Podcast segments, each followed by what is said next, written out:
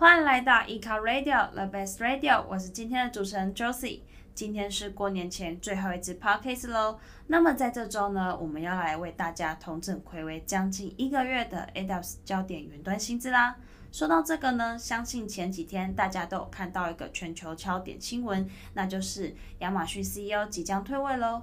接下来会有 AWS CEO Andy Jassy 来接任这个位置，很期待亚马逊在他的带领之下会有什么样的发展呢？真的是很令人期待呢。好的，那我们就直接进入今天的正题吧。那在今年一二月呢，其实 AWS 对绝大多数的服务没有做出太大的更动，但其中呢有两项较值得注意的，就是跟 VPC Endpoint 有关的更新哦。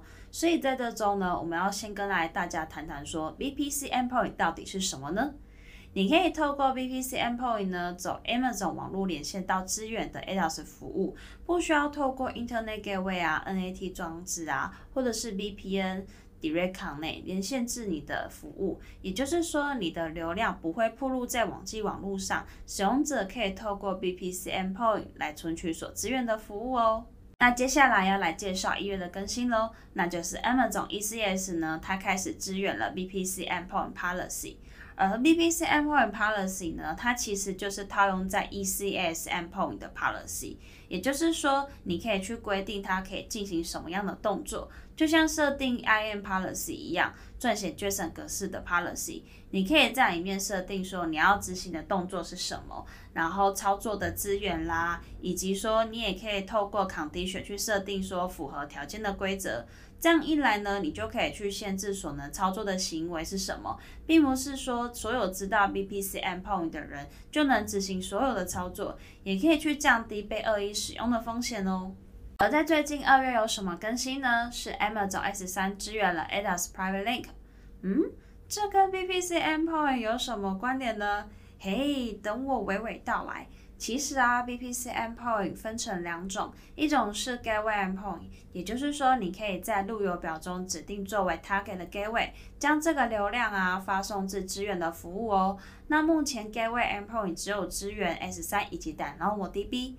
那另外一种呢是比较常见的 Interface Endpoint，它其实是一个 ENI，所以拥有一个 IP 位置，而这个 IP 位置呢用来当做收发服务流量的节点，让你可以使用 Private IP 的地址来去访问支援的服务哦。通常啊，我们说，诶，哪个服务支援了 Private Link 的意思就是说支援了 BPC Interface Endpoint。所以 S3 之前只支援 Gateway Endpoint。当你想要去使用 AWS Direct Connect 啊，或者是 VPN，让地端的应用程式去存取 Amazon S3 中的资源，你就必须要在 VPC 中部署一个 Proxy Server，利用它在 VPC 中的 IP 搭配 S3 的 Gateway Endpoint。这虽然是一个不错的方法，但是代理服务器呀、它通常有性能的限制以及其他的故障点。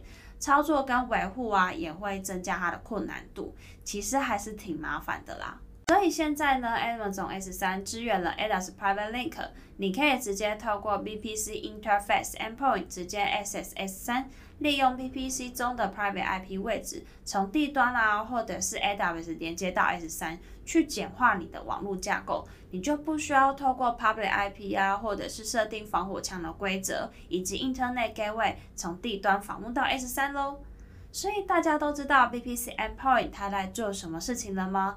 其实啊，Gateway Endpoint 以及 Interface Endpoint 这件事情，很常会有听众跟我说：“哎，我其实搞不太清楚。”所以在这次的分享才会再次提出来这件事情哦。希望今天的 Podcast 有帮助到大家哦。那么这集的 Podcast 就分享到这边喽。先在这边预祝大家过个好年，牛年大丰收，牛年旺旺来，牛年天天开心数钞票，好运连连，大吉大利，扭转乾坤行大运。这样的吉祥话不嫌多啦！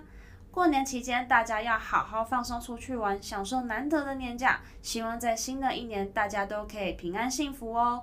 如果在这期间有任何想跟我们说的、讨论的、分享的，都还是欢迎大家到我们 FB 粉丝团或者是 IG 小盒子私讯我们哦。最后不要忘了订阅我们，才不会漏掉任何一集哦。那我们过年后再见喽，拜拜。